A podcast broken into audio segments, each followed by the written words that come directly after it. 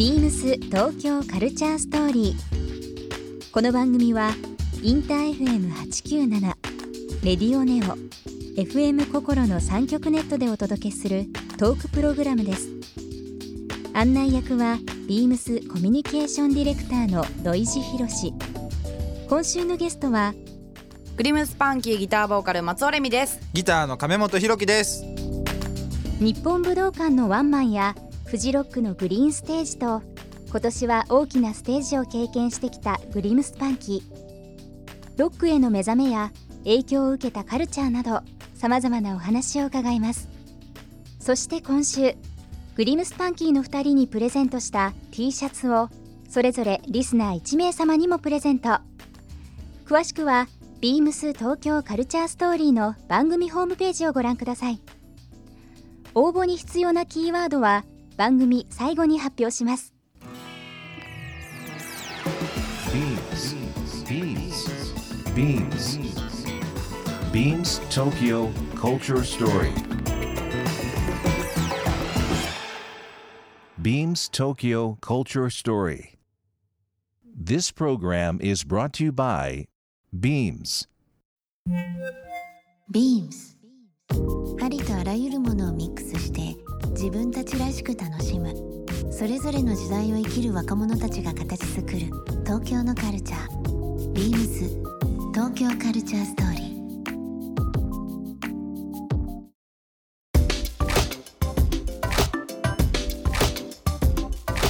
なんかお二人と、まあ、今日僕ちょっと初対面ですけども、お話しさせていただくと結構キャラ違うかなと思って、へえ、うん、違うってよ、えどんなどんなまあ、ですか、確かにキャラ一緒だ一緒だったらあのですね怖いよ。ね アンケートをはいはいはい。これちょっと事前にお答えしていただいてるんですけど、今欲しいものはい。何ですか？っていう質問に対して、はい。松尾さんは素敵な古着を探してます、はい亀本さんは面白い漫画を探してます、違うね。うん、まあ同じね洋服漫画でカルチャーではあるんですけども、はいなん。かこう外でいろいろ古着をね探すっていう部分ともう割とこうはい。はい面白い漫画っていうのをひたすら読むっていう。うんうんうん二人ともちょっと音楽に直接的に関係ないのが逆に面白かったなとそうですね、漫画お好きなんですね。いやなんかそんなに普段あんま読まなくて、うん。あのーなんていうんですかね。音楽もそうなんですけどその映画とかもいわゆるなんかあのースティーブン・スピルバーグとかなんかそういうのが好きですし、うん。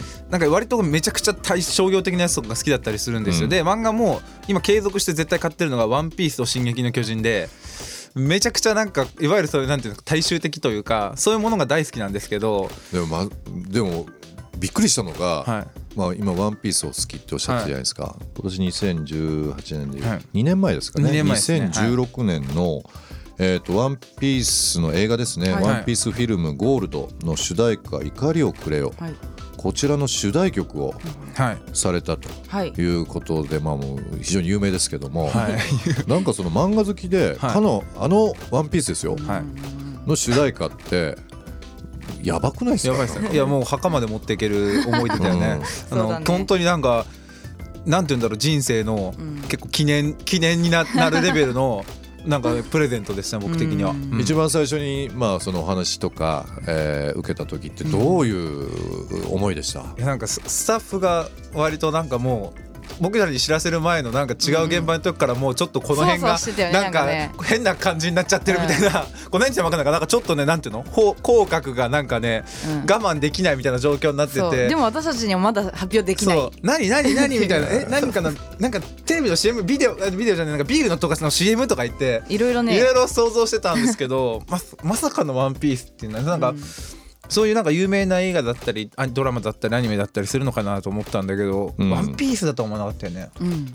そうだね。なんかあのー今その「ワンピースのあれが16年ですか、はい。でまあ今フジロックの話も15年はい。しましたけども、まあ15年の、えーフジロックは初めてのレッドマーキー。で16年にこの映画ですけども、はい最近だとあれですか？あのー不能犯。はいはいはい。はい。松坂桃李さんはい。の、えー主演の映画ですけども、はこちらの主題歌ですね、iTunes 総合アルバムチャート1位を獲得。はい。ありがとうございます。ちょっと待ってください。iTunes で1位取って「ワンピースの映画の主題歌やってフジロックもレッドマーキーとグリーンやってでおまけに武道館とかもされてるわけじゃないですか、どうします？もうなんか。えなんあでもそれも本当にすごい自分の中でこうさあの音楽を最初やる時にやって、そのデビューしてこういう風にご飯を食べていきたいとか思ってた時うん。に、まあこんくらいまでいけば割とちゃんといい感じに一年前にミュージシャンとしてやれやれるだろうみたいに思ってたハードルをはるかに超えるなんか結果をだそういうなんか現状出せてるなって感じはするんですけど、うん。でもなんかこれいいことだなと思ってて本当ミュージシャンとしてやっぱりこうどんどん欲が出てくるんですよね。なんかこう武道館でやっても例えばレッドレッドマーキーじゃない、えーグリーンステージやっても、うん。次はもっといい時間夜の、あのーめちゃくちゃみんながもっとどんどん温まってきた時間の人たちを最高に満足させるなんていうんだろうバンドになりたいし、うん。あのーもっと大きな会場の人たちをたくさん満足できるバンドになりたいしとか僕は結構なんかそういういいうんうん。なんて言うんだろう、どね。どんどんその欲が出てくるんですよね。自分が思ってた以上のけ結果になってるのになんかあの今亀本さん言ってもらったように、そのどんどん良くなってきてるっていう部分と、まあ僕勝手なファンとしての意見ですけどフジロックとかその単独のツアーとかって全曲とかその場の空気入れての世界観じゃないですか、まあ、あと映画とかももちろんそのストーリーに合わせたものっていうのが結構すごいなと思うのが今 CM10 本以上、ね、曲はい使われてますよね、CM って限られたところにその世界観が伝わるってすごくないですか？なんか1曲通しとかはいはい5曲10はいはいはい。曲とか何回も聴くっていうことではなくてあの限られた中でまあもちろんそのブランドさんとかはいはいはい。メーカーさんとかっていうのをえー伝えたいことっていう部分にリンクする話だと思うんですけどうん。まあとはいえあそこでグリームスパンキーのあの曲だっていうふうに思う人たちが数多くいるっていうことは結構インパクトとしてはすごいうん。ことかなっていうふうに思うんですよ。でもなんか10個以上 CM 使われてるって相当やっぱりね支持されてる話だと思うんで。たいですね。本当まあ、に松尾さんが歌ってるだけのものも多いんですけど、うん。ただ僕ら普段あごめんな僕ばっかり喋っていいよいいよ。2人で曲作ってて思うのが僕ら逆に短い方がいいというか、うん。で1曲のそのリリースする曲作んなきゃいけないってなると例えばこう例えばビートルズとかだったら12小節のワンフレーズ1個だけで23分ぐらい、にまあ、3分いかない？2分ちょっとで終わるとかもあるけど、例えばじゃあ日本でポップスリリースしようとしたらなんか A メロがあって B があってサビがあってでもう一回なんかイントロの繰り返しやってまた AB サビあって、その後なんかまたさらに盛り上げる違うメロディーが来て一回また落ちてまたサビでさらにまたサビを23回やって5分ぐらいにしなきゃいけないじゃないですか。それの方が面倒くさいから例えば CM とかで30秒とかで勝負できる方がじゃあこのリフのリフレイン一発で勝負とかできるんで、よりロック的になんか、なるほどね。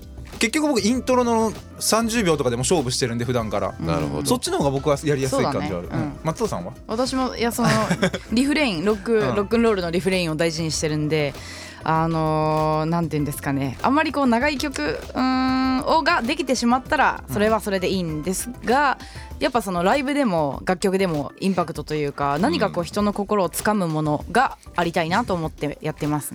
なんか今のお二人の言葉にもう大きな嫉妬がありましたね、もういつか言ってみたいな来世で。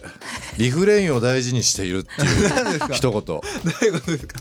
いいな。今さらっと言ってますけど、これいいな重みがあって。えー本当ですか、うん。いやでも本当にあのミュージシャンの方々っていうのはもう本当に腕一本、うんうん。感覚一本ではい。勝負されてるっていうそのなんかそのちょっとした儚さとうんかっこよさがこう混ざってるのがいいですよね。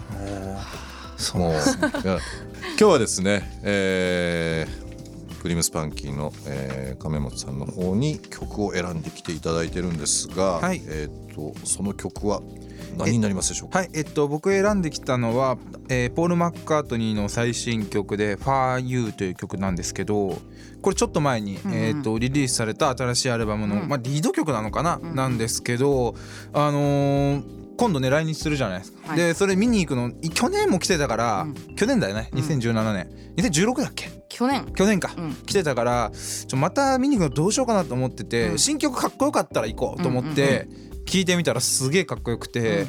なんかまあもう曲自体はめちゃくちゃポール・マッカートニーらしいポップソングなんだけどなんかこう音がすげえ当たり前だけどさそのすげえモダンで、うんうんでビートとかも超シンプうんルそうだね。うん。で音がかっこいいから、うん。すよすごくモダンに聞こえているいい曲、レトロかレトロとモダンがうまくしっかり、ま、混ざってるいい曲だなと思って。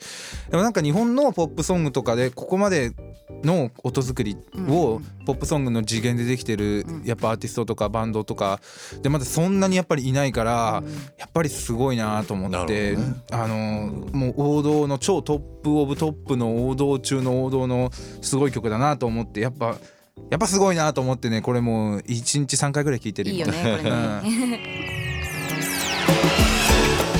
ビームス東京カルチャーストーリー。グリムスパンキーの2人にプレゼントした T シャツをそれぞれリスナー1名様にもプレゼント。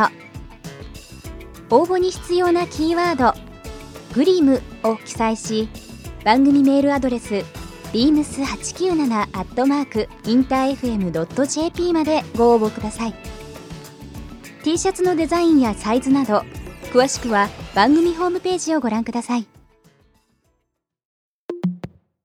ビームスビームス原宿ショップマネージャー、瀬川勝孝です。ビームス原宿では10月14日までアウトドアファッション雑誌アウトスタンディングのポップアップショップを開催中です。本誌の中で紹介されたアイテムをご覧いただけるほか、創刊7周年を迎えるアウトスタンディングのバックナンバーも揃います。今最も旬なアウトドアスタイルをぜひご覧ください。ビームス東京カルチャーストーリー Beams Tokyo Culture Story. This program was brought to you by Beams.